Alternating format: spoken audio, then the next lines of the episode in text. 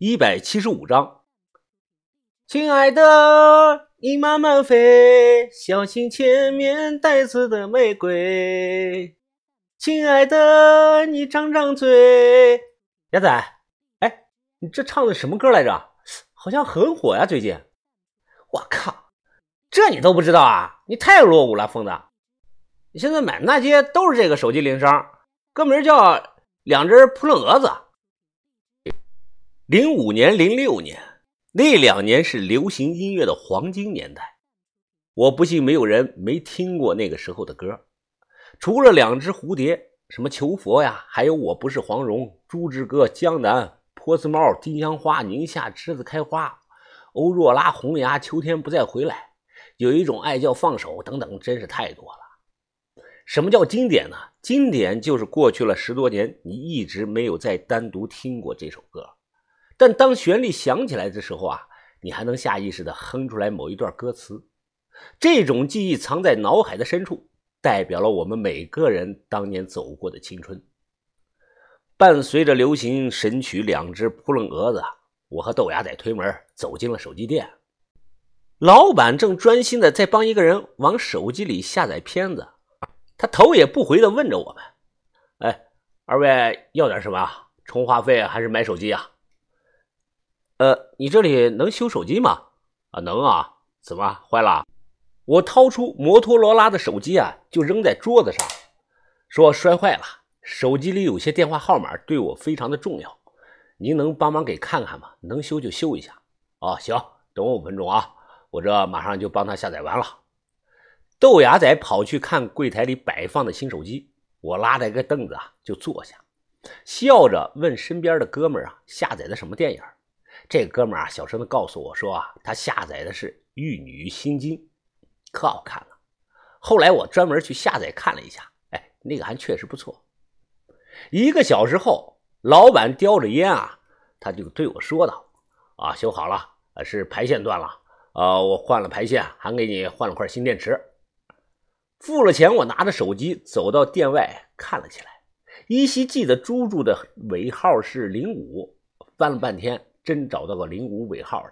当下我就直接拨了过去，很快接通了，但没人说话。喂，喂，是猪猪吗？几秒钟后，那头却传来了一道带着闽南口音的男人的声音：“你打错了吧？哎，等等等等，哎，你先别挂啊，你你是张哥吧？”哦，认识我？你哪位啊？哎呀，是我啊，张哥，是我，田三九的小兄弟。哎，那次在南平古玩城，你还过来帮我治了那个黑胖子老板，还记不记得呀？哦，原来是你啊，小兄弟啊！我这太忙了啊，一时没想起来，抱歉抱歉啊。找我干什么呀？哎，我没说我是打错了，而是笑着说，呃，没啥事儿，张哥就是问候你一下。呃，大哥，您最近还好吧？上次帮了我那么大的忙，一直说想找个机会请大哥您吃个饭呢。哈哈，啊，请吃饭就算了吧，小兄弟，不过举手之劳而已。哎，你要真想谢我啊，那咱们下个月在田老大的婚宴上喝杯酒得了。呃，什么什么婚宴？田哥要结婚了？什么时候啊？那头疑惑了起来。啊，不会吧？你还不知道啊？田老大下个月十六号结婚，到时候各个地方十三省的老大都得给面子过去捧场，我就是再忙也得过去敬杯酒啊！我大脑一片的空白，反应过来，赶忙问道：“田田哥和谁结婚啊？”“哎呀，小兄弟啊，你这话问的，圈里人谁不知道啊？钱老大这么多年只宠着一个女人，自然是和她结婚了。哎，你别着急啊。”可能啊，还没通知到你。呃，我这里太忙了，就先不聊了啊，小兄弟，咱们婚礼上见吧。挂了电话，我拿着手机啊，差点原地跳了起来。我高兴啊，比分钱都高兴。有情人终成眷属，我真心的为田哥庆祝。他和洛仪一路的走来，真是太不容易了。洛仪的家在沧州，他为了和田哥在一起，也十多年没回沧州了。而我知道，田哥这么多年，不管去哪儿或者哪个城市办事儿，都从没碰过其他女人一下。爬神和李羡慕的谜团，这段时间一直压得我喘不过气来。现在难得听到这么个好消息，思来想去，觉得啊，这个事儿还是等主人家邀请比较好。他一定会通知我和把头的。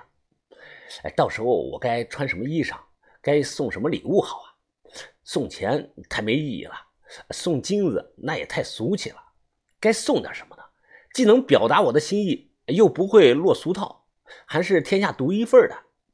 我想来想去，突然有了个好想法。我要送田哥一根特制的拐杖。四川这里有种竹子叫鸳鸯竹，天生它就长在一起。我准备啊，搞上一根鸳鸯竹，再请大师用镂空透雕的技法雕刻上一千个小孩子，寓意是多子长寿，就叫千子鸳鸯竹拐棍不错不错，哎，就这么定了。离下个月十六号啊还有段时间，我肯定能搞出来。下午我去找眼镜男吴世勋，他告诉我啊，法医已经初步形成了，让我赶快过来看一眼。到了宾馆。敲开门后啊，把我吓了一跳。哎，就一两天的时间，吴世勋跟肾虚了一样，黑眼圈，头发油腻，脸色蜡黄，眼睛里全是红色的血丝。哎，快进来，快进来！他探头左右看了看，快速的锁上了门。屋里边是乱七八糟的，袜子、卫生纸、空水瓶子啊，扔的到处都是。桌子上有熨斗、剪刀、布料、皮革。哎，还有这个针线等等，我注意到两个奇怪的帽子和长袍。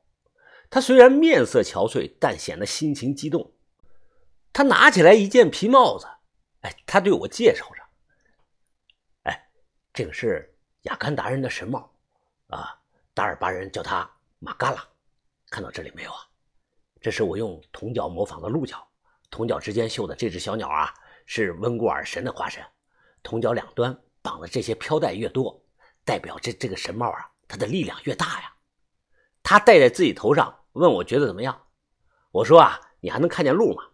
他伸手扒拉开挡在眼前的各色飘带，说这样就能看见了。这件就是你说的法衣啊？啊，没错啊。啊，这种法衣叫扎瓦，极其的厉害啊。穿上这种法衣，这世上的一切牛鬼蛇神，他都伤不了你。那些横死街头游荡的世间的灵魂，看一眼都会害怕的。有没有学过服装设计专业的？我来说吧，你们来想象一下，这种叫扎瓦的法衣能做出来或者画出来就厉害了。扎瓦法衣是用袍子皮缝制的对襟长袍，长度和冬天穿的那个长款羽绒服差不多。长袍从领口到下摆均匀的缝了八颗的大铜扣子。马世勋告诉我啊，这八颗大铜扣代表着亡灵界的八座城门。长袍前面整整齐齐的缝上去了六十个小号的铜镜，左边三十个，右边三十个。马世勋说，这代表六十块城墙。背部还用钉子钉上去了三枚铜镜，两大一小。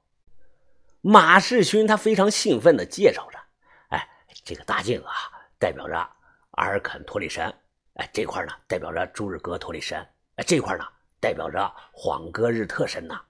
如果爬山在我后背出现了，那他看到这三枚镜子就会害怕的，知道不知道？不敢靠近我。那那肩膀这里呢？这一堆都是什么东西啊？贝壳啊？对呀，贝壳啊，这是。啊，我还没有完全搞好呢，应该是左肩一百五十个贝壳，右肩一百五十个贝壳。这三百个贝壳啊。做成的绒布披肩啊，叫哈尔特。哎，我要做上两件发衣，一件我穿在身上，防止爬山对我下诅咒；另一件啊，只要你找准机会盖在老太婆的头上，就能弄死她。你为什么不做三件啊？给我一件啊？难道我不用防止诅咒啊？呃，这个这个，他笑着搓了搓手指，说啊，原材料很贵，尤其是这些天然的贝壳很贵，你给的钱不够。我刚发了一笔横财，立即说啊，我再给你一万，马上给我也做上一件。他拍着胸脯说，保证没问题，只要做好了就去弄这个老太婆。有人说你疯了，这些东西没有用。哎，我就是要疯一次，不管是人是鬼是神，我什么都不怕了。马真死的冤，我向云峰不报此仇是誓不为男人。